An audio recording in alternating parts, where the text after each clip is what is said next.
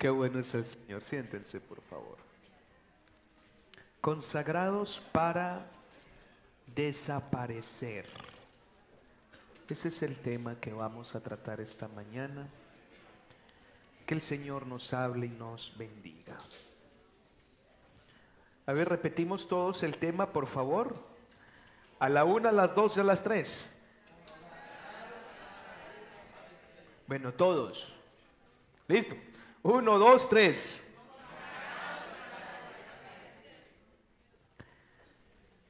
Quiero hablarles de las ocho desapariciones más misteriosas de la historia. Eduardo V de Inglaterra y su hermano Ricardo, el hijo mayor del rey Eduardo IV y Elizabeth Woodville, nació mientras su padre estaba en Holanda.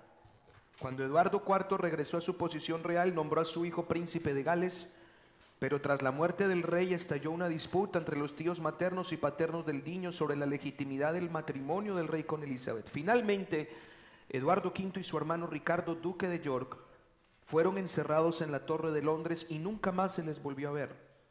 Se dice que fueron asesinados y que los esqueletos encontrados en la torre en el 1647 eran de los dos muchachos. Virginia Dare y la colonia perdida. Nacida el 18 de agosto de 1587 en la colonia de la isla de Roanoke, actual Carolina del Norte, Virginia Dare fue la primera niña inglesa nacida en el Nuevo Mundo. Nueve días después de su nacimiento, el abuelo de Virginia, el gobernador John White, abandonó la colonia para conseguir suministros en Inglaterra. John White regresó a la isla tres años después para descubrir que todos los colonos habían desaparecido, siendo incapaz de encontrar nada que indicara dónde habían ido los más de 100 hombres, mujeres y niños que podría haberles, podría, o qué podría haberles sucedido. El único rastro encontrado fue la palabra Croatoan, grabada en un poste y en un árbol. Croatoan era el nombre de la tribu nativa americana que vivía en Roanoke, así como el nombre de la actual isla Ateras. Aunque surgieron varias teorías, no existe una explicación plausible sobre la desaparición de los colonos. Wallace Ford, fundador de la Nación del Islam, pasó de ser un vendedor ambulante de seda en las calles de Detroit a convertirse en un predicador y salvador del pueblo afroamericano. Tuvo un periodo breve pero influyente como líder de la Nación del Islam en Detroit desde la década de los 30, desde 1930 hasta 1934, con una serie de enfrentamientos con la ley durante este tiempo. Existe muy poca información biográfica documentada sobre él, aunque circulan varias historias sobre sus orígenes. Afirmó haber nacido en la Meca, aunque los hallazgos del FBI sugieren que nació en Nueva Zelanda y llevó la vida de un delincuente menor una vez que llegó a los Estados Unidos. Desapareció en 1934 y nunca se supo qué pasó con él. Amelia Harad y Fred Noan. En la década de 1920 las hazañas aéreas y la defensa de los derechos de la mujer habían convertido a la ex estudiante de medicina Amelia Harad en una celebridad internacional. El 21 de mayo de 1937, Harad de 39 años y su copiloto Fred Nonan despegaron de California en un, bueno, esta palabra en inglés, en un Lockheed Electra 10E, creo que es un tipo de avioneta, para dar la vuelta al mundo. El 2 de julio partieron de Nueva Guinea hacia la isla de Howland. Ni la pareja ni su avión fueron vistos nunca más. La teoría comúnmente extendida es que el avión de Nonan y Erard tuvo dificultades y se estrelló en el Océano Pacífico. Muchos expertos y aficionados han intentado resolver la extraña desaparición a lo largo de los años, pero este misterio sigue sin explicación hasta el día de hoy. El vuelo 370 de Malasia Airlines, en lo que quizás sea el misterio de aviación más desconcertante y trágico de los últimos tiempos. Más de 200 personas a, bordo del vuelo 370 de Malasia Airlines parecieron desvanecerse en el aire el 8 de marzo del 2014. Sin embargo, la búsqueda por mar y aire, que involucró a varios países, abarcó al menos tres años. El avión y los restos de los 239 pasajeros siguen desaparecidos. Tampoco está claro qué causó que el avión comercial se desviara repentinamente de su curso y desapareciera de los radares. Una desaparición es lo más desconcertante que puede ocurrir entre los seres humanos. ¿Dónde está? ¿Qué le pasó? Es que son preguntas que le quitan a uno la tranquilidad. A cualquier amigo, a cualquier familiar, anhelando saber algo del paradero de esa persona. Vivir con la zozobra de una desaparición es tan terrible y desesperante que es mejor que le digan que está muerto. Porque el menos sabe. La Biblia comienza en el Génesis con la historia de una desaparición misteriosa. La leímos ahorita, Enoco. Y termina en el Apocalipsis con otra mega desaparición. Igual de terrible, yo pienso que más terrible en su misterio. Nadie está preparado para una desaparición. No hay gobierno en el planeta que prevea una desaparición ni mucho menos que miles de personas en todo el mundo desaparezcan a la vez. Eso suena locura completa. Pero escuche esto. Y agradezco a Dios por tener acá amigos, personas que están simpatizando con el Evangelio. La venida del Señor Jesucristo por su iglesia es el evento más cierto y seguro en el futuro de la humanidad. Es más seguro que la tercera guerra mundial que anuncian que está a punto de estallar. Es más seguro que la desaparición de los polos. Es más inminente que el exterminio de muchas especies animales que dicen que va a ocurrir.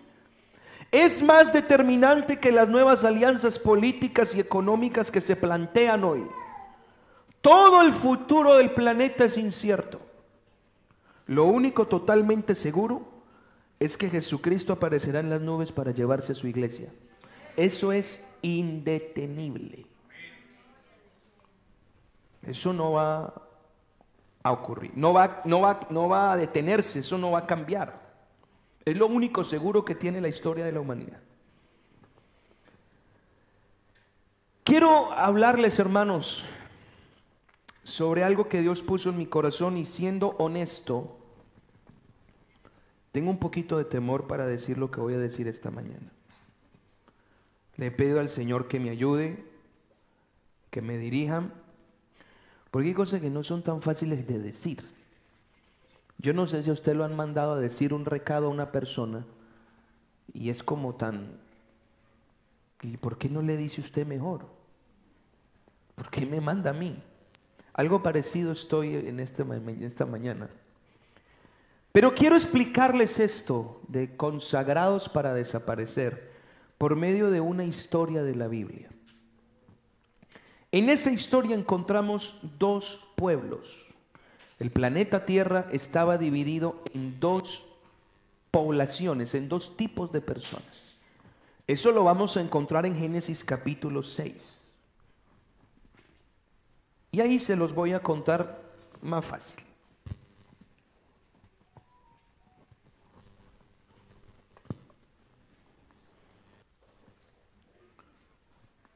Génesis capítulo 6.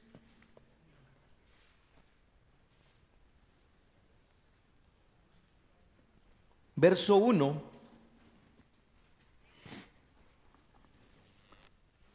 Dice la Biblia así. Aconteció que cuando comenzaron los hombres a multiplicarse sobre la faz de la tierra y les nacieron hijas. Aquí es donde usted va a encontrar los dos grupos y los dos pueblos.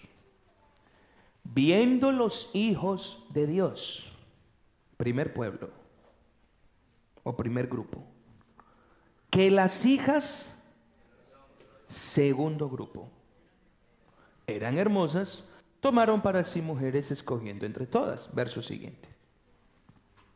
Dijo Jehová, no contenderá mi espíritu con el hombre para siempre, porque ciertamente él es carne, y serán sus días 120 años. Verso 4. Había gigantes en la tierra en aquellos días. Y también después que se llegaron, ¿quiénes? ¿A quiénes? Les engendraron hijos. Estos fueron los valientes que desde la antigüedad fueron varones de renombre. La teoría que sale por ahí es que los gigantes aparecieron porque los hijos de Dios se unieron con las hijas de los hombres, pero no es, es, que eso es lo que dice la Biblia, pero la teoría consiste que esos hijos de Dios eran los ángeles. Que los ángeles se acercan a las mujeres y por eso salen los gigantes. Bueno, eso no es así.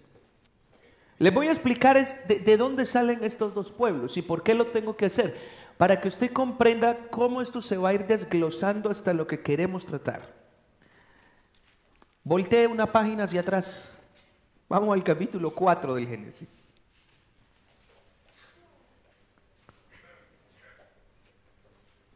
El capítulo 4 comienza con una historia. La historia de los primeros descendientes de Adán. Su hijo mayor, Caín. Su hijo menor, Abel. Todos ustedes conocen en qué consiste lo que ocurre con. Caín mata a su hermano. Y la situación o la historia no termina con el asesinato de Abel, sino que continúa con una conversación entre Caín y Dios. Hay una conversación ahí donde Dios le pide explicaciones a Caín Caín trata como de evadir la responsabilidad del asesinato cometido. Y hay algunas situaciones que se presentan ahí en esa conversación, unas pautas que Dios le da a Caín, unas, unas actitudes también de Caín, pero luego cuenta sobre la vida y la descendencia de Caín. Y lo primero que tenemos que tener claro es que esta descendencia de Caín es una descendencia que está lejos de Dios. Es la descendencia de Caín. Y usted va a seguir leyendo y usted va a ver, Caín engendró a fulano, fulano engendró a sutano, sutano a perencejo. Todos esos es la línea de Caín. A esa población se les llamó los hijos de los hombres. Entonces los hijos de los hombres son los descendientes de Caín. Tenga su Biblia abierta conmigo porque le quiero mostrar algunas características de esta generación. Capítulo 8, capítulo 4, verso 8. Esta generación tiene como padre a Caín, que es el primer asesino de la historia.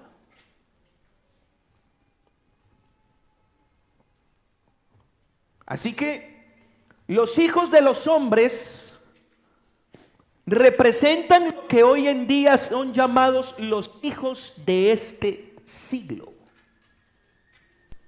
Usted lo va a encontrar en Lucas 16, 8, los hijos de este siglo. La línea de Caín representa a los hijos de este siglo, es decir, hace referencia a este grupo de personas que está guiada por la influencia pecaminosa, mundana y alejada de Dios. Esa es los hijos de este siglo representados en Caín. Usted ve el verso 12 del capítulo 4 y encuentra otra característica. Dice, Errante y extranjero serás en la tierra, le dice Dios a Caín. Esta es una generación sin dirección, no sabe a dónde va. Esos son los hijos de los hombres, que tiene que ver con los hijos de este siglo, la gente sin Dios. Número 3, verso 14. Dice, de tu presencia me esconderé.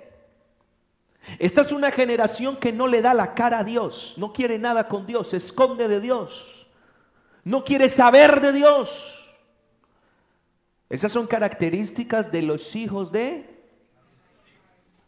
los hijos de los hombres, que tiene que ver con, en este tiempo son llamados los hijos de este siglo. Hay gente que con Dios no quiere nada, no quiere saber de Dios. No necesitan a Dios, no le tienen que rendir cuentas a Dios. Dios es un cero a la izquierda, no lo necesito, no lo quiero, no me hace falta. Esos son los hijos de este siglo representados en los hijos de Caín. Verso 17. Dice que Caín tiene un hijo que se llama Enoch, pero este Enoch no es el mismo del que vamos a hablar. Y Caín construye una ciudad y le pone el nombre de su hijo. Eso está hablando de que esta es una generación que se alaba a sí misma y no busca darle la gloria a Dios. Yo hice, yo logré, yo tengo, yo puedo, me reconozcan a mí, que me suban a mí, que me digan a mí. Así son los hijos de este siglo. Y darle gracias a Dios, ¿por qué si lo hice yo?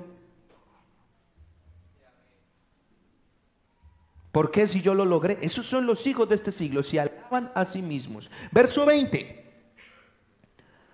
Ada dio a luz a Jabal, el cual fue padre de los que habitan en tiendas y crían ganados. El papá de los primeros comercios en la tierra fue un hijo de Caín. Eso quiere decir que es una generación materialista que solo piensan en lo material, en tener, en tener, en dinero, en hacer negocios, proyectos. Esa es la generación de Caín, de los hijos de los hombres. Verso 21. Caín tiene otro descendiente, el nombre de su mano fue Jubal, padre de los que tocan. ¿Y qué es lo que usan para las fiestas?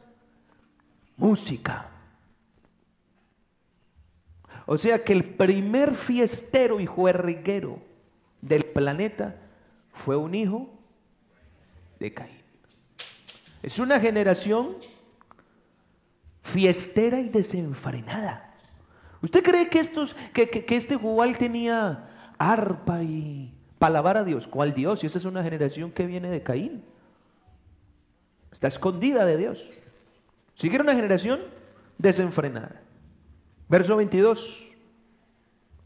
Sila también dio a luz a Tubal Caín, otro descendiente de Caín, artífice de toda obra de bronce y de hierro.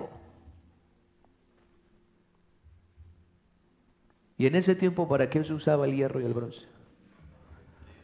Para fabricar ídolos, aparte de armas, ídolos. O sea que esta es una generación idólatra. Y ahora escucha el 23 y el 24. Otro descendiente de, Caín llamado Lamec tiene dos mujeres porque con una no le bastaba, tenía tanto amor que tenía que repartirlo. Una no bastaba para tanto amor que el hombre tenía. Entonces, necesitaba ser amplio. y verso 23 y 24, ustedes lo, lo dice, Lamec le dice a sus mujeres, escuchen que un varón yo voy a matar por mi herida y un joven por mi golpe. Verso siguiente, si siete veces será vengado Caín, Lamec va a ser vengado siete, 70 veces siete. En otra versión dice así, escúchenme mujeres, he matado a un hombre que me golpeó. Era un muchacho que me hizo una herida. Y les digo algo, esa versión dice así. Si el que mata a Caín lo tienen que vengar siete veces, el que me mate a mí me van a vengar setenta veces.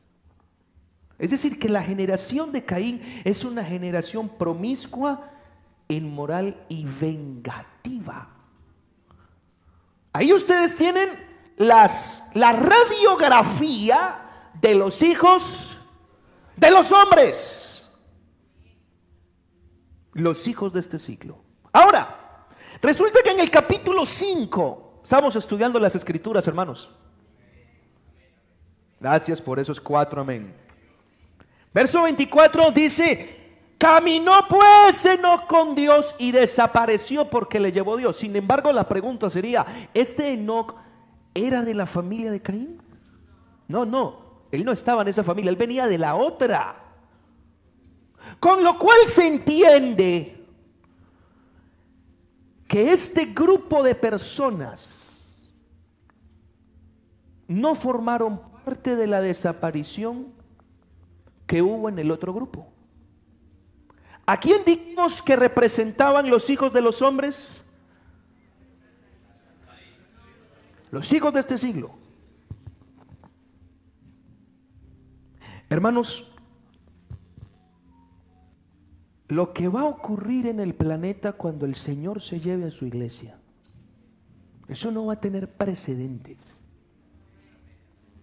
Mire lo que el Señor dijo en Lucas 17, 34 en adelante.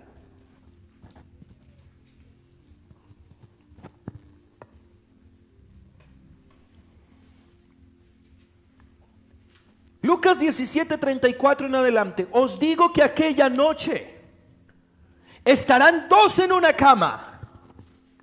El uno será tomado y el otro.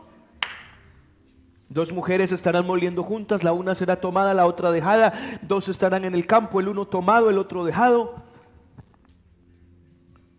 Los hijos de este siglo van a vivir esa gran desaparición de una manera muy particular.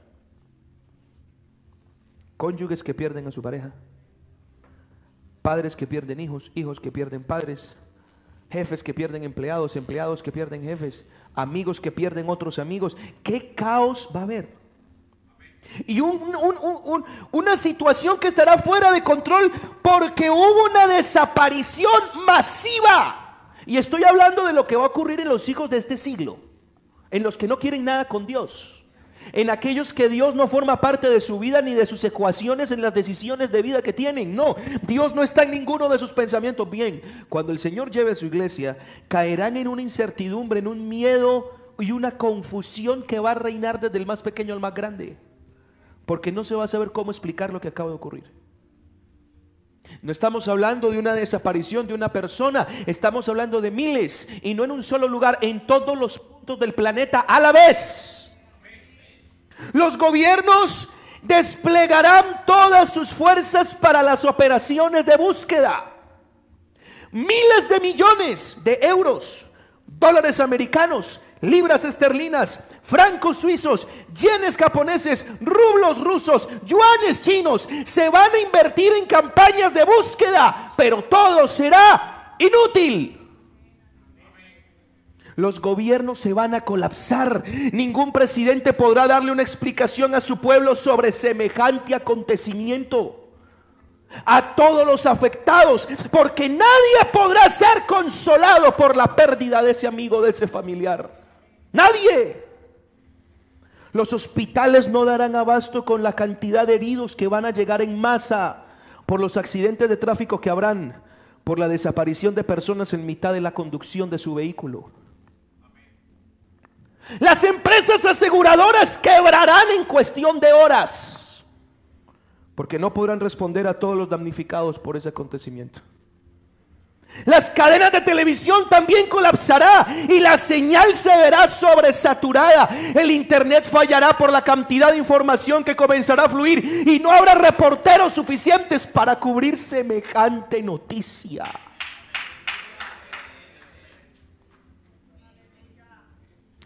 Amigo que está aquí, a lo mejor nunca lo ha escuchado. Hoy va a ser la primera vez que lo escuche. Y se lo voy a decir lo más clarito que pueda. Y yo no sé hasta dónde llegue esta enseñanza porque por el internet todo llega. Yo no sé si algún famoso algún día escuche esto. Yo no sé si algún gobernante escuche esto, pero esto es para todo el mundo. Para todo el mundo. Se acerca una desaparición masiva en el planeta. Jesucristo va a volver. Ese que mataron acá, al que le levantan allá en un muñeco en Semana Santa, ese está vivo y va a regresar y se va a llevar a su pueblo del planeta. Jesucristo va a volver.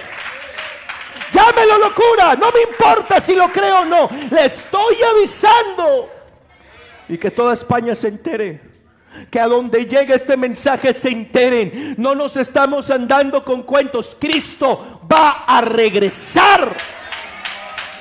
Y no va a haber manera de detener eso. No va a haber manera. Pero había otro pueblo, los hijos de Dios.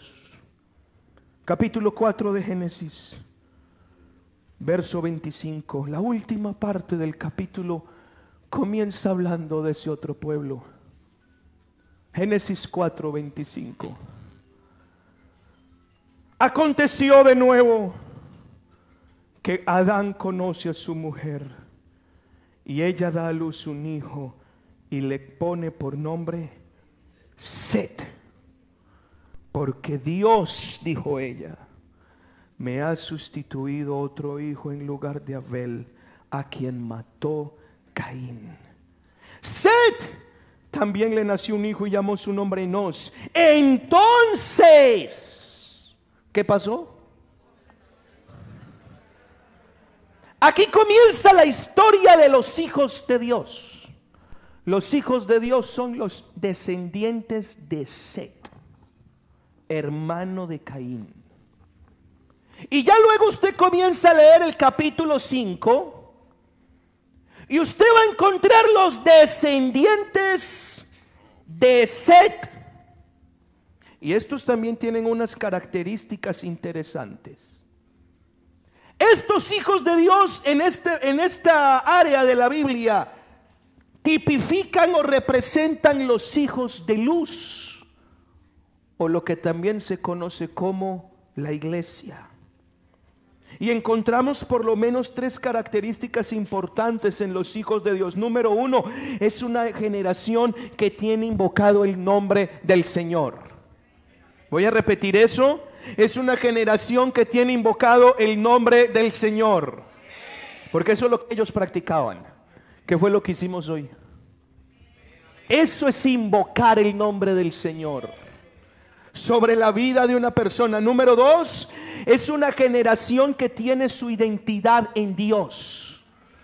comenzaban a hablarse de padre a hijo. Adán le contó a Seth lo que pasó en el Edén. Cómo Dios los sacó del Edén, pero cómo les puso vestidos y Seth le contó a su hijo Enos lo mismo. E iban creciendo bajo esa línea de conocimiento. Enos se lo cuenta a su hijo Cainán. Cainán a su hijo Mahalaleel. Este a Jared. Hasta que llegamos a Enoch. Es una generación que sí tiene presente a Dios. Es una generación que sí piensa en Dios, que es, la, es el, el, ambiente familiar. Es una generación que no tiene nada parecido a los hijos de los hombres. Usted verá que en esta generación no se habla que este fue padre de música, ni este fue padre de hierro, y este fue... nada, nada, nada. Estos no se parecen en nada.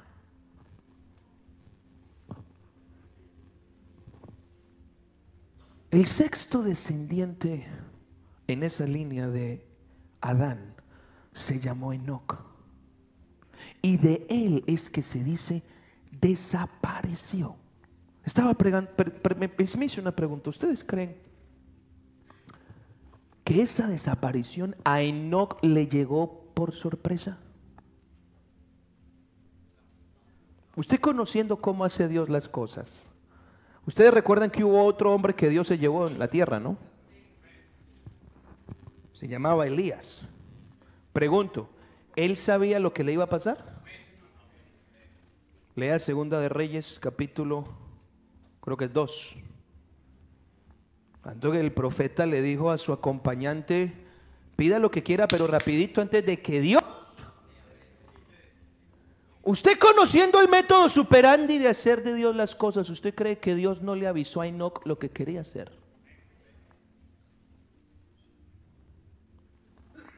Caminaba con Dios, así que Dios le tuvo que soplar algo. Este pueblo, los hijos de Dios, tenemos multitud de promesas porque los únicos que conocen de esta mega desaparición es el pueblo de Dios. Nadie más. Nadie más. Pregúntele a los gobiernos si saben de eso. Ya estarían preparados. Pregúntele a la OTAN si sabe de esa desaparición. No saben nada. Pregúntele a la Comisión Europea si sabe de eso. No saben. De que se acerca una desaparición multitudinaria de personas. Los únicos que saben de eso es la iglesia del Señor. No más. La iglesia es conocedora del acontecimiento más trascendental en la historia moderna. Nosotros sabemos algo que ni los gobiernos saben. Cristo vuelve. Juan 14, hermanos, escuchen esto, verso 1. Y esto el Señor se lo dijo a sus discípulos. Eso es para los hijos de luz, para los hijos de Dios. No se turbe vuestro corazón. ¿Creéis en Dios? Crean también en mí. En la casa de mi Padre muchas moradas hay. Si así no fuera, yo lo hubiera dicho. Aquí voy a mandar, hermano, la promesa. Voy a preparar lugar para vosotros. Y si yo me voy os preparo lugar, escuchen, vendré otra vez. Lo repito, vendré otra vez.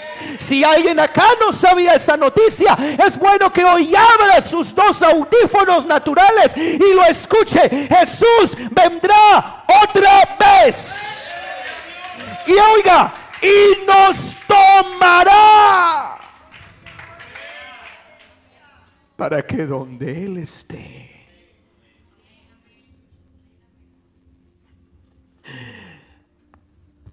Estas dos familias, los hijos de los hombres y los hijos de Dios, vivían simultáneamente, eran contemporáneos. ¿Usted cree que la que el chisme de que Enoch desapareció no le llegó a los hijos de los hombres? Pregunto, ¿se confundieron?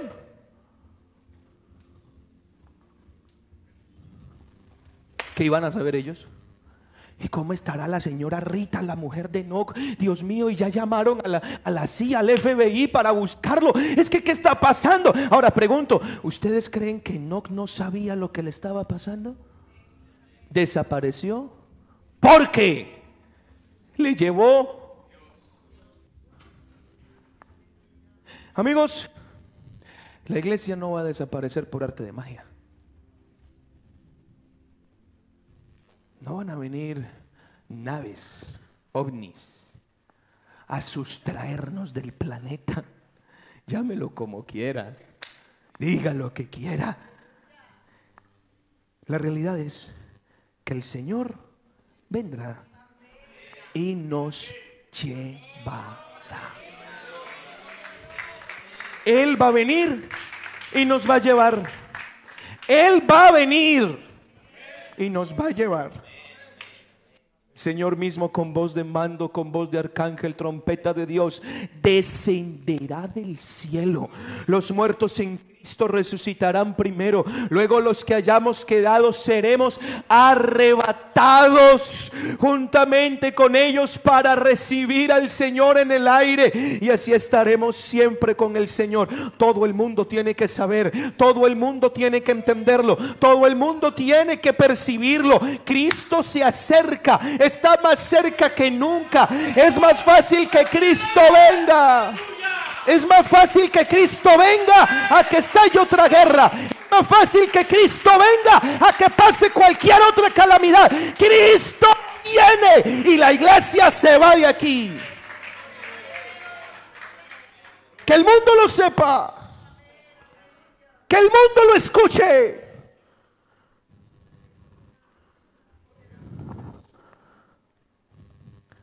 Pero aquí, hermano, mi corazón se conmovió.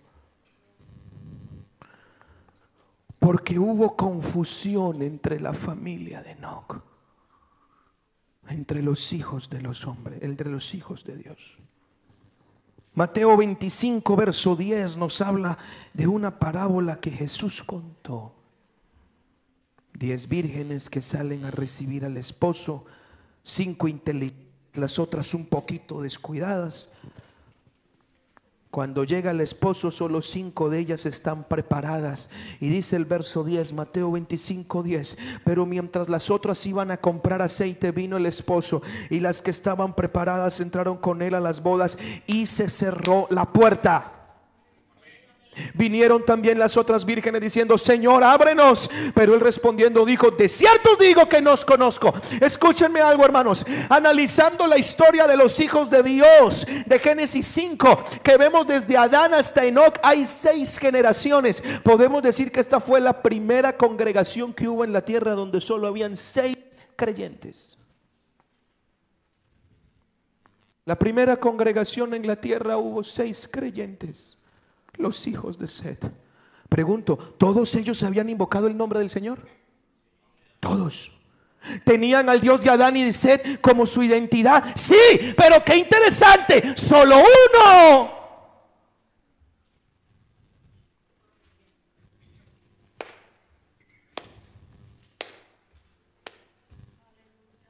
Solo uno de esa familia. Y no estoy diciendo que los otros eran descendientes de Caín. Estoy diciendo que de los hijos de Dios, solo uno de seis. ¿Qué pasó con Jared? ¿Qué pasó con Mahalelel? Con Cainán, con Enos. ¿Qué pasó? Aunque parezca increíble, muchos de los que forman parte del pueblo de Dios, de la iglesia. Y el que tenga oídos, que oiga lo que voy a decir en esta mañana, se quedará estando aquí. Teniendo el nombre de Jesús invocado en su vida, se quedará aquí. Porque escuche, la iglesia es un grupo muy pequeño alrededor de todos los que están sin Dios. Pero no todos se irán. Porque aún será más pequeño el grupo que será arrebatado. Serán más los que se quedarán formando parte del pueblo de Dios. Que los que sean arrebatados.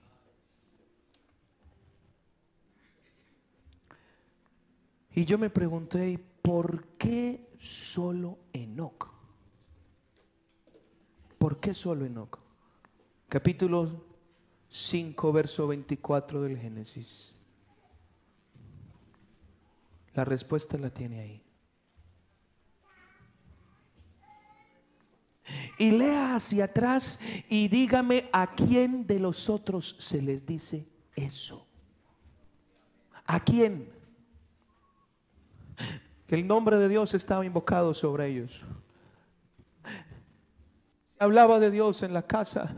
No se comportaban como los otros, pero solo de Nox caminó. Pues Enoch con Dios. ¿Por qué no se dice lo mismo del resto? Oye, está bien que se diga que los hijos de los hombres no caminaban con Dios, es lógico, ¿verdad? Es de esperar. Pero de los hijos de Dios, solo uno de seis caminaba con Dios. Eso en porcentaje matemático, ¿cuánto representa? Uno de seis. Los matemáticos que me ayuden. 16% poquito más. Mi pregunta sería, entonces el resto qué? ¿Caminaban o no caminaban con Dios? Me están mirando con cara de cuidado con lo que va a decir. No caminaban no caminaban con Dios. Y estamos hablando de qué grupo? De los hijos.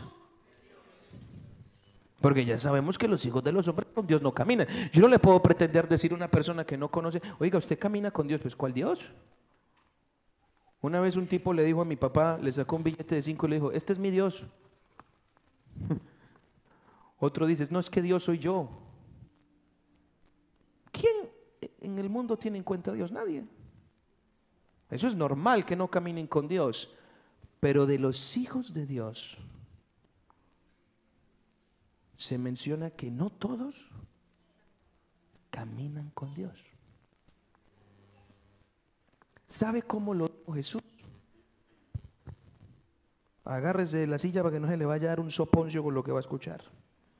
Lucas 13, 22.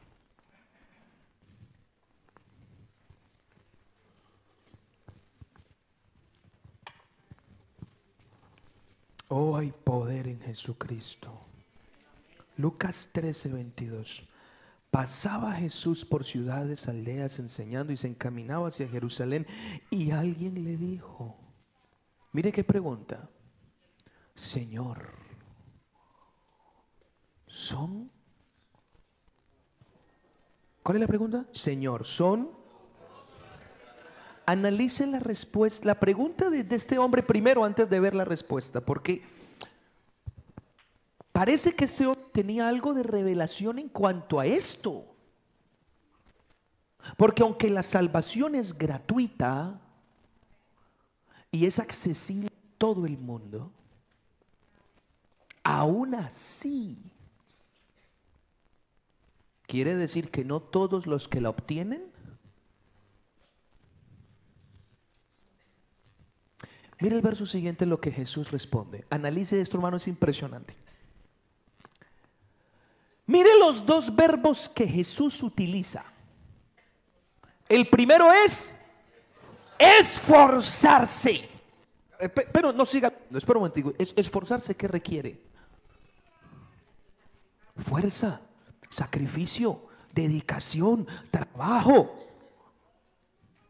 resistencia, estar esforzados a entrar. Y aquí viene el segundo verbo, porque muchos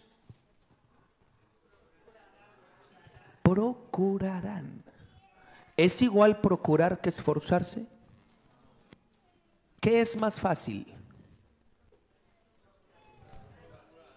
Procurar es más fácil que esforzarse. Hombre, procurar, hombre, tiene la intención, lo quiere. Hombre, yo voy, yo escucho, yo procuro. Pues sí, hay mucha gente que viene a la iglesia, ¿no? Y muchos amigos. No, yo procuro, yo, yo, yo presto mi atención. Otra cosa es porque el que se esfuerza entra. El que procura. Escuchen hermanos. Muchos hijos de Dios procuran entrar al reino de los cielos. Solo los que se esfuerzan. Y eso está marcado en lo que le pasó a Enoch solo los que caminan con Dios. Los que, los que caminan con Dios, esos son. Ahora,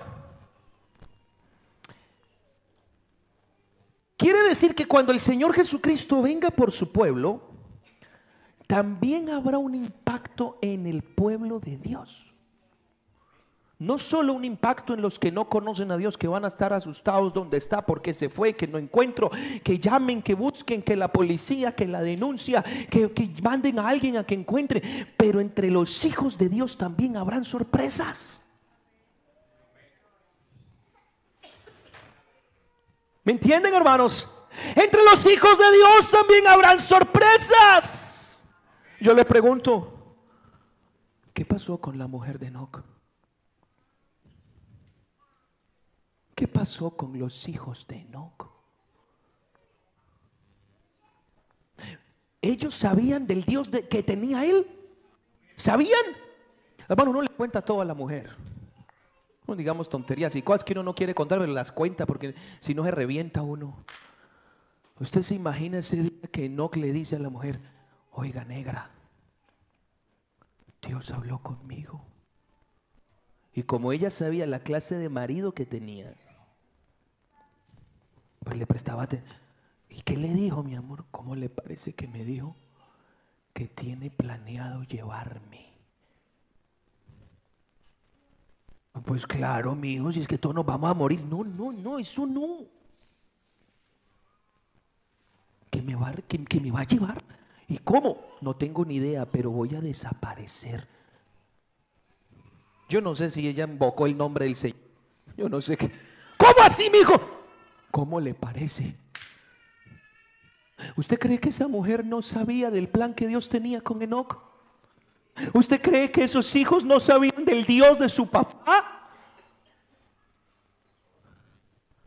Ahora yo pregunto, cuando Enoch no volvió a la casa, mi hijo, ¿me trae el pan para la comida? Listo, mi amor. Cogió el monederito, se fue para el chino. Me da el favor, me da dos. Y aparece. Diez minutos, ve, pero si el chino está aquí al lado, Enoch, ¿por qué no regresa? Media hora. Oye, y hay que llamarlo porque ese tipo le gusta andar evangelizando por ahí y nada que llega. Vaya, buzón Movistar. El teléfono al que llama ahora mismo está apagado, fuera de cobertura. Ponga su mensaje después de oír la señal. ¡Tit! 45 minutos.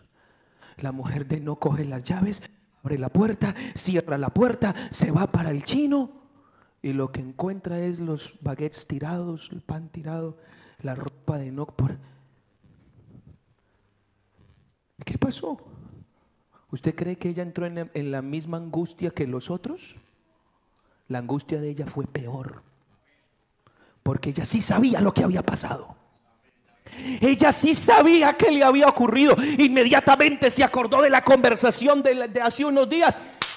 Mi marido tenía razón. Mi marido tenía razón. Dios se lo llevó, Dios se lo llevó, desapareció, Dios se lo llevó. Escúchenme algo acá esta noche, esta mañana, que quede escrito en acta en el cielo. Los cristianos que se queden no van a estar confundidos. Muchos aquí no se entregan al Señor que porque tienen dudas. Otros no dan el paso de fe. Ay, porque es que no saben. Otros no se consagran porque están entre sí no, entre Pinto y Valdemoro. Pero todos saben que Cristo regresa. Y cuando regrese Tú no vas a estar igual que los otros buscando explicaciones. A ver si ya... Pa no, no, no, no, no. Tu entendimiento estará más claro y lúcido que nunca. Porque tú vas a saber lo que habrá pasado. Cristo apareció en las nubes, arrebató la iglesia y desapareció. Y tú te quedaste.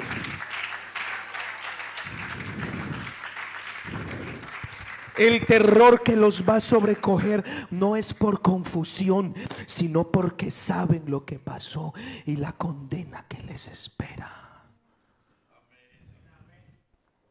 El que se queda y ya sabe, ya sabe. Es más, se va a volver el teólogo de la... Van a salir, no, ovnis. Y esto va a evangelizar a la mujer que nunca, o no fueron ovnis mías, y Cristo vino. Yo lo sabía. Yo lo sabía. Y dice Mateo 25, 10 que la puerta se cerró. ¿Qué quiere decir esto, pastor? Que hay hijos de Dios que caminan lejos de Dios y quedarán fuera del arrebatamiento. Sí, Señor, eso es lo que estoy diciendo. Hay muchos hijos de Dios que, que pertenecen a la familia de Dios, que el nombre de Dios ha sido invocado en ellos, pero viven lejos de Dios, no caminan con Dios. Y cuando suene la final trompeta, amigo querido, sorpresa, nos vamos a llevar.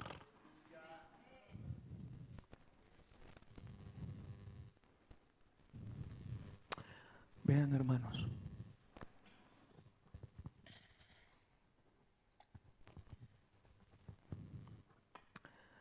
El día de hoy vengo como con, con una carga en el alma muy fuera de lo normal. Muy fuera de lo normal. Le hice a Dios una pregunta anoche. Se la hice como pastor. Señor, ¿cuántos de la iglesia se van a quedar? Hermano, y comencé a llorar con un dolor, con un dolor, con un dolor muy profundo. Hoy no puede ser que de la iglesia que estoy pastoreando se me gente yo lo único que le pedí a Dios, Señor, haga algo mañana. No sé qué. Hermana Flor pedía un milagro. Yo se lo pedí también. Haga algo. Despierte a alguien. Sacúdame a alguien. Sacúdale la vida a alguien. Que si hay que incomodar a los demonios, se incomodan. Que si hay que despertar a alguien, se despierte. Pero no puede ser que a nosotros, la familia de Dios, nos coja de sorpresa como a los hijos de las tinieblas. Y déjeme decirle dónde estuvo el secreto de Enoch. Enoch se consagró. Hermanos, esto que estoy a punto de decir, necesito que el Señor Jesucristo tome el control de las mentes de ustedes. Porque es posible que sea muy difícil de digerir lo que estoy a punto de decir. Oh, aleluya. Aleluya. Escuchen esto, por favor.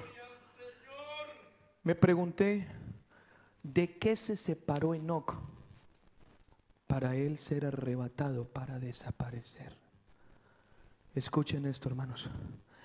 Enoch se separó del cristianismo idólatra.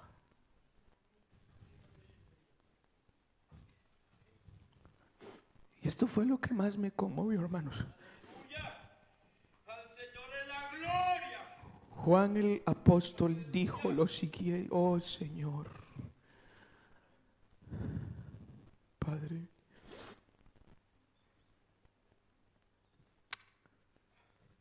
toma control, Señor. Juan el apóstol dijo lo siguiente. Primera de Juan capítulo 5 verso 20. Escuche lo que dijo Juan.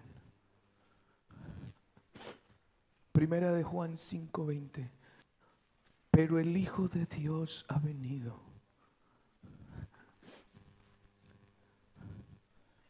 Sabemos que el Hijo de Dios ha venido y nos ha dado entendimiento, escuche, para conocer al falso para conocer al que imita.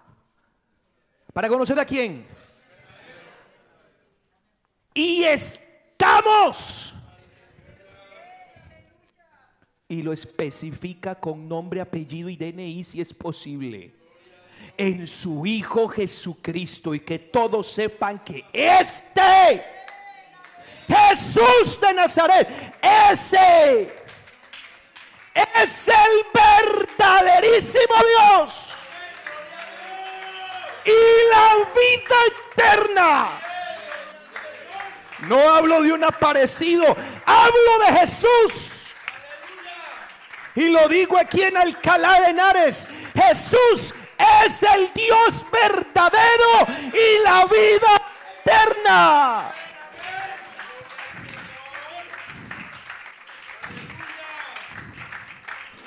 Y el verso siguiente, Juan termina su carta diciendo, hijitos.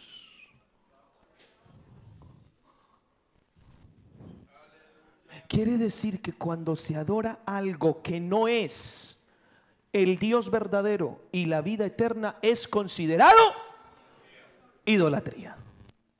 Ahora hermanos, permítanme les digo esto. Créanme que Me siento muy nervioso por lo que estoy a punto de decir. La idolatría no solo tiene que ver con aquel a quien se adora, sino en la actitud del que adora. ¿Qué quiero decir con esto, hermanos? Hoy muchos pueden adorar a Jesucristo tratándolo como un ídolo.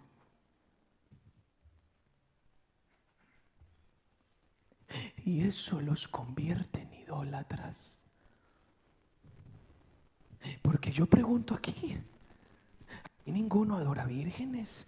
Aquí de pronto los hermanos de la iglesia no tienen escapularios y no necesitan un crucifijo. Ah, pero hay algunos que tratan al verdadero Dios y a la vida eterna como si fuera un pedazo de yeso. Lo tratan como si fuera un ídolo. Y eso los convierte en idólatras. Y observando la historia de los hijos de Dios, de la familia de Enoch, eso era lo que les pasaba.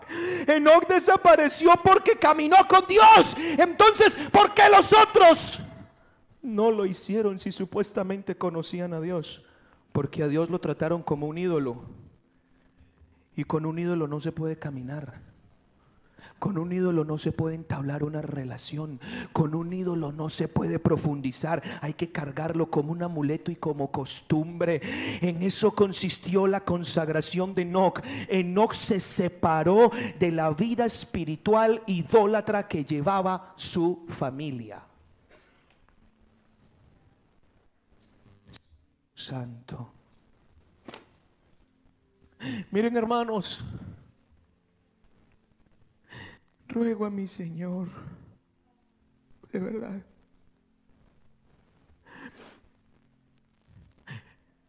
que su palabra traspase a alguien hoy. Que no puede ser, sentí vergüenza anoche, una vergüenza muy grande. Me acordé de, de, de, de Nehemías que comenzó a pedir perdón por los pecados suyos y los del pueblo. Hermanos, me sentí así por un momento y comencé a pedirle perdón a Dios por mí, por la iglesia. Señor, perdónanos por cometer la osadía de tratarte como un ídolo que no ve, de tratarte como un ídolo que no oye de tratarte como un ídolo que no se mueve y que no siente. Porque la vida cristiana está diseñada para caminar de la mano con un Dios que ve, que oye, se mueve y está vivo. Con un Dios que tiene voluntad propia. Con un Dios con el que se interactúa con un Dios que se manifiesta en las cosas simples, con un Dios que se conoce en los detalles.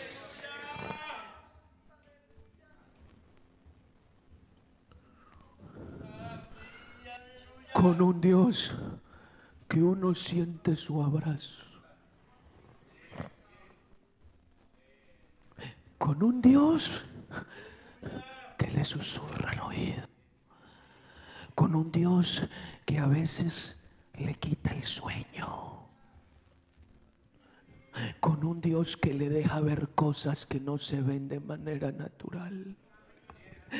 Con un Dios donde en la escasez uno ve como Él parte los panes y llega la abundancia con un Dios como en el momento de más dolor uno siente su abrazo de consuelo, con un Dios que responde a cada oración que hago. El cristianismo es una vida dinámica con un Dios vivo.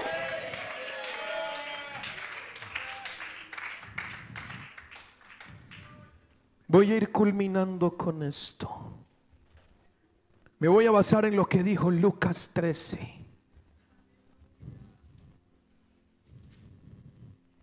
Me pregunté, ¿cómo nosotros podemos tratar a Dios como un ídolo? Y esta mañana sea una mañana de arrepentimiento, hermanos. Porque si no, los que desaparecerán serán muy poquitos. Porque a los idólatras Dios los destruye y hagamos respetar a nuestro Señor. Porque Él no es nada parecido a un ídolo. Lucas capítulo 3, escuche esto hermanos.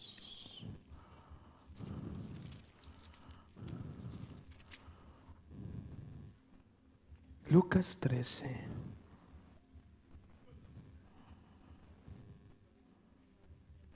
Verso 24, esforzaos a entrar por la puerta angosta. Os digo que muchos procurarán entrar y no podrán. Verso 25, porque después que el padre de familia se haya levantado y cerrado la puerta. Número uno, hay muchos que creen que los ídolos nunca cambian de posición, ¿verdad? Los ídolos y muchos creen que Jesús nunca va a cambiar de posición. escúchalo aquí. Dice, el padre de familia se ha levantado. Permítanme, por favor. Gracias. Y cerrado la puerta. Cuando usted pasa por una casa y la puerta está abierta, usted ve al fondo y hay un hombre sentado ahí. Sentado y con la puerta abierta. ¿Verdad? Y la gente está acostumbrada a verlo pasar y a verlo ahí sentado y la puerta abierta. El idólatra sabe que el que está sentado no se puede colocar de pie y no puede cerrar la puerta por su propia voluntad. La puerta habla de oportunidad. El idólatra cree que siempre tendrá oportunidad y que Dios nunca le va a cerrar la puerta. Cree que Dios se va a quedar ahí toda la vida esperándolo. Ay, porque Dios es tan bueno. Y yo amo a mi, a mi, a mi Jesucito. Es que cuando yo soy infiel, Él muestra tanta fidelidad conmigo. Él me espera. ¿Tú crees que Él es un pedazo de madera que no tiene poder para ponerse de pie?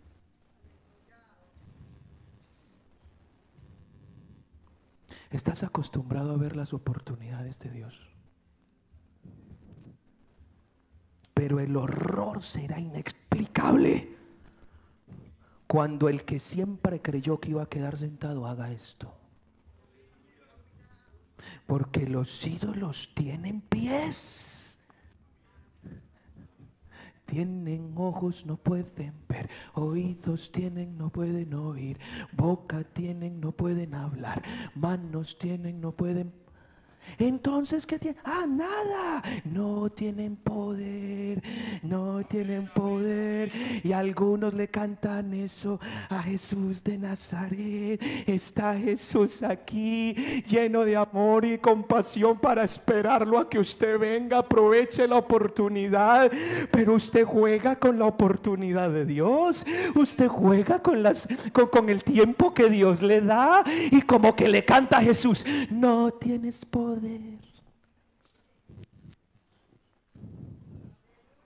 Tienes pies, no puedes pararte. Y siempre creo que cuando venga me vas a consentir. Mi Ushama Itamaya. Asimahaya Isama.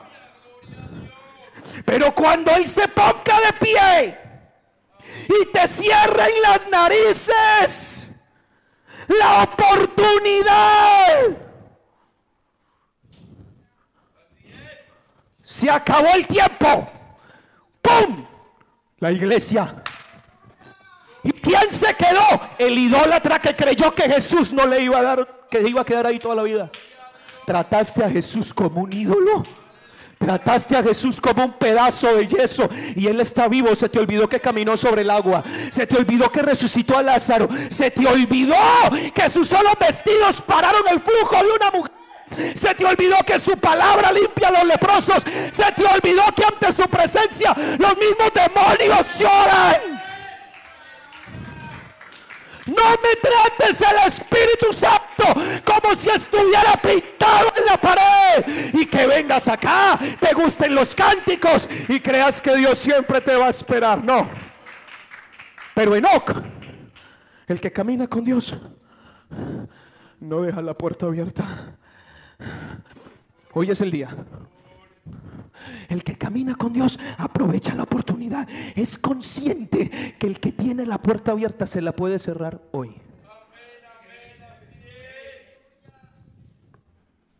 Porque camina con Él. Porque sabe que el que está sentado tiene los tiempos en las manos. Y necesitamos más creyentes que vivan aprovechando el tiempo. Hoy es día para pedir perdón. Hoy es día para reconciliarte no solo con Dios, sino con tu esposo, tu esposa, tus hijos. Hoy es día para abandonar el pecado. Hoy es día para arreglar las cosas con Dios. Hoy es día para decidir, porque mañana va a pasar lo que pasó con Noé. Génesis 7:16 que Jehová cerró la puerta. Y Cristo llega y se quedó la persona que menos creía que se iba a quedar. Separemos del cristianismo que trata a Cristo como un ídolo, que jamás le va a cerrar la puerta. Que hoy caiga temor sobre esta congregación y entendamos que el Dios que abrió la puerta de la salvación está a punto de cerrarla. A punto, a punto, a punto, a punto, a punto, a punto. Y te voy a decir algo. Para algunos de ustedes la puerta sigue abierta, no porque te lo merezcas, es porque de pronto hay una mamá, o hay un hijo, o hay un amigo, o hay un pastor que está peleando con la mano de Dios en la puerta. Espera tu ratico. Espera tu ratico. Téngale paciencia a el que no ha llegado. Téngale paciencia, que es que sigue perdido. Y el Señor está a punto de ponerse de pie. Ya las manos le están sudando. Él ya sabe que no hay tiempo. Y de que se lleva al pueblo, se lo lleva. Pero hay algunos que están puestos en la mitad.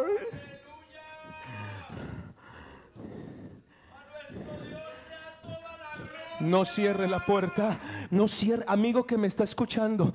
Usted no debería tomar esto como un juego. Cristo regresa y usted tiene que irse con Él. Tiene que irse con Él.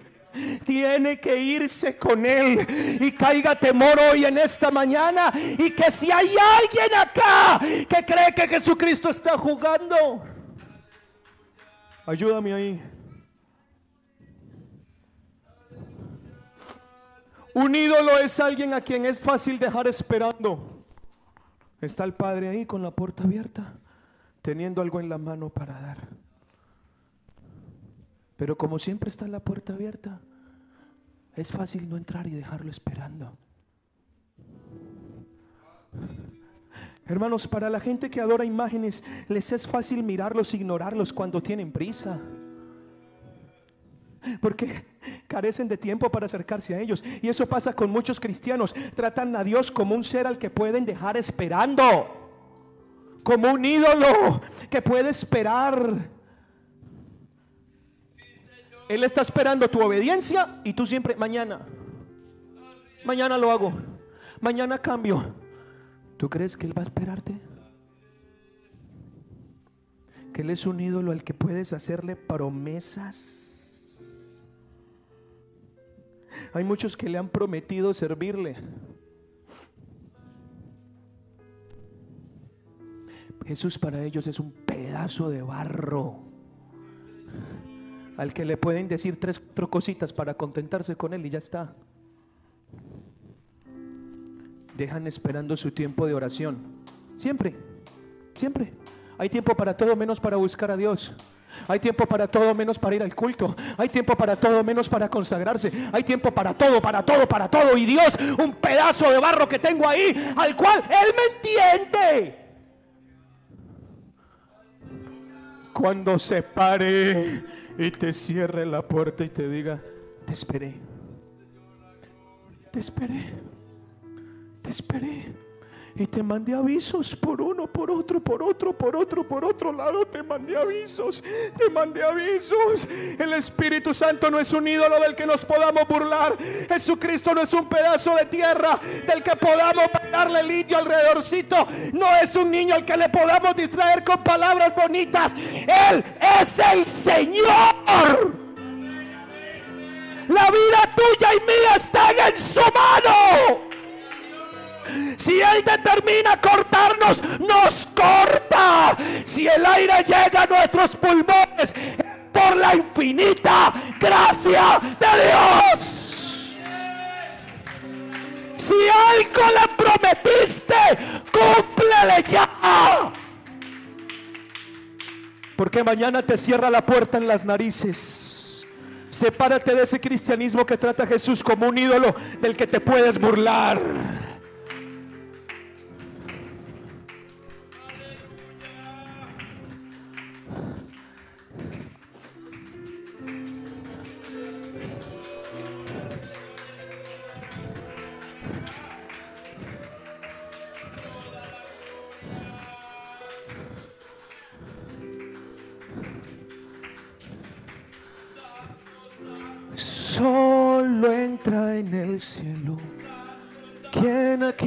Fue fiel? Santificación para morar en Sion. Solo entra en el cielo. ¿Quién aquí fue fiel? Vigilad y orad. El novio va a volver. Pregúntele a Enoch. Si Enoch dejó esperando a Dios y no caminaba con Dios. No, no, no. Yo voy ya. Lucas 13, 26. Delante de ti hemos comido y bebido. Pero dice delante de ti, no contigo. ¿Sabe qué hacían los antiguos idólatras? Le traían comida a los ídolos y se la ponían ahí y comían delante del ídolo, pero con él no se puede interactuar. Y hay muchos aquí que tratan a Jesús como un ídolo, al que le traen cosas en su honor, le cantan en su honor, dicen cosas bonitas, pero con él no quieren relación. Con él no quieren relación, no quieren que él intervenga, no quieren que les meta la mano hasta los tuétanos y los voltee al revés. Pero Enoch trajo sacrificio vivo. Separémonos del cristianismo que trata a Dios como un ídolo al que se le puede cantar y dar cosas bonitas sin que se meta en mi vida.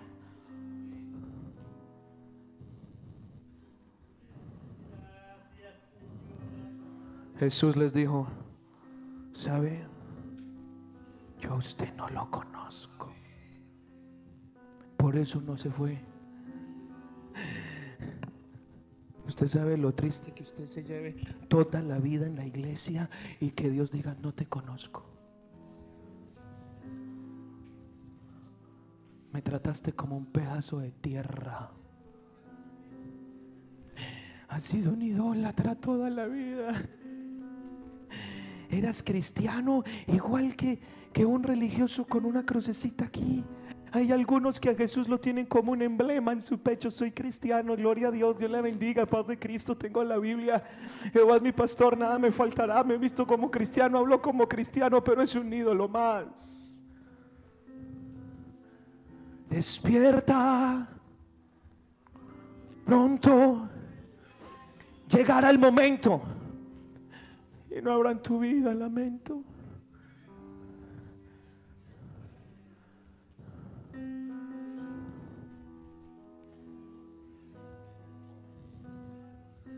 Caminó Enoch. Y es tiempo de separarse de esa vida tan ruin, de tratar a Dios como un pedazo de material con el que no se puede trabajar. Jesús está vivo, Harold. Isaac y Jesús está vivo. Hermano, Jesús está vivo, no es un pedazo de tierra. Amigo que está aquí, está vivo y se le puede meter en la vida ahora. Tú crees que para ti es difícil dejar el pecado. Deja que Jesús te ponga la mano encima ya. A ver si es cuento lo que te digo. Jesús vuelve, vuelve, vuelve, vuelve, vuelve, vuelve, vuelve, vuelve. Jesús vuelve, que se nos meta en la mente a todos. Jesucristo vuelve, Jesucristo vuelve, Jesucristo vuelve, Jesucristo vuelve. Salga, salga de esa idolatría enfermiza y haga de Jesús un ser verdaderamente vivo.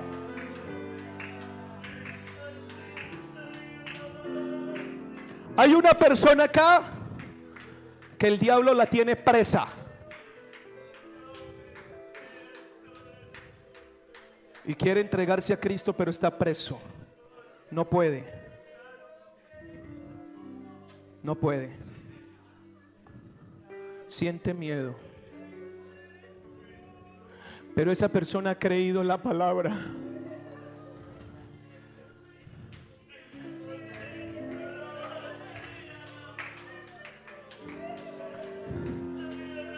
Escuche lo que le voy a decir, escuche esto. Hay un demonio que le está diciendo en la, conciencia, eso es mentira, no haga caso, no lo escuche. Eso no es verdad. No se atreva a pasar allá. A lo mejor esa persona tiene problemas serios. y ha tenido ganas de quitarse la vida. Jesús está aquí, se lo presento. Se llama Jesús de Nazaret. Se lo presento, está aquí. Aquí mismito, aquí, aquí, aquí, aquí. Y le voy a dar una orden a ese espíritu malo que no lo deja. Usted es libre en el nombre de Jesús de Nazaret. Usted es libre en el nombre de Jesús de Nazaret. Jesús es su Salvador. Jesús es su Salvador. Jesús es su Salvador. Jesús es su Salvador. Jesús es su Salvador. Es que no, ese demonio de rencor se va en el nombre de Jesús. No es que no puedo perdonar, ¿cómo que no? Váyase en el nombre de Jesús. No me toque más esa persona. Y lo digo en el Espíritu de Dios.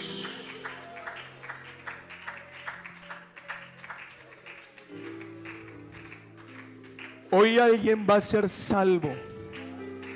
Y otro va a renunciar a la idolatría.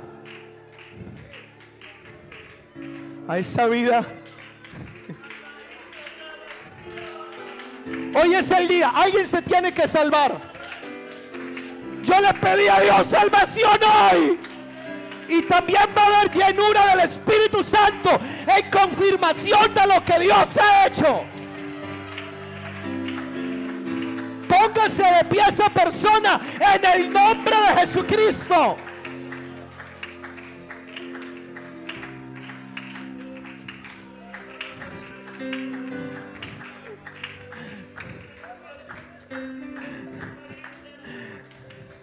Hermano, Dios está.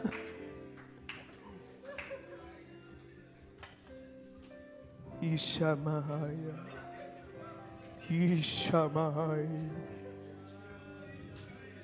¿Te quieres perder? Sigue haciendo lo que estás haciendo, síguelo. Venga que hoy es el día para que usted sea... No, no le hable, no le diga. Deje que Dios lo saque. Esa persona está sintiendo algo de Dios. Y hoy de aquí va a salir libre. Me importan tres pepinos la vida que has tenido y Jesús te da una nueva. Y hoy Jesús lo convierte a usted en un cristiano de verdad, verdad de alma, cuerpo y corazón, de hueso colorado, de esos que Dios les habla en la mitad del camino, de esos que Dios los toca en el autobús, de esos que los llaman locos por todas partes. Esos son los cristianos que Dios se va a llevar. Voy a orar por alguien que va a ser libre. Voy a orar por liberación en esta mañana. Pónganse de pie todos, por favor. Voy a invitar a alguien porque hoy voy a orar por liberación.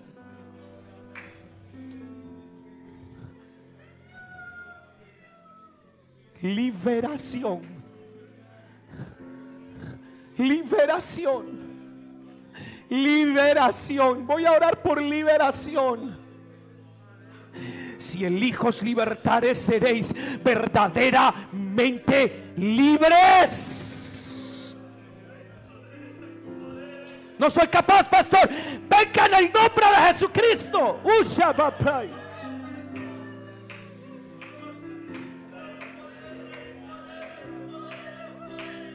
Amigo, usted no llegó acá por casualidad.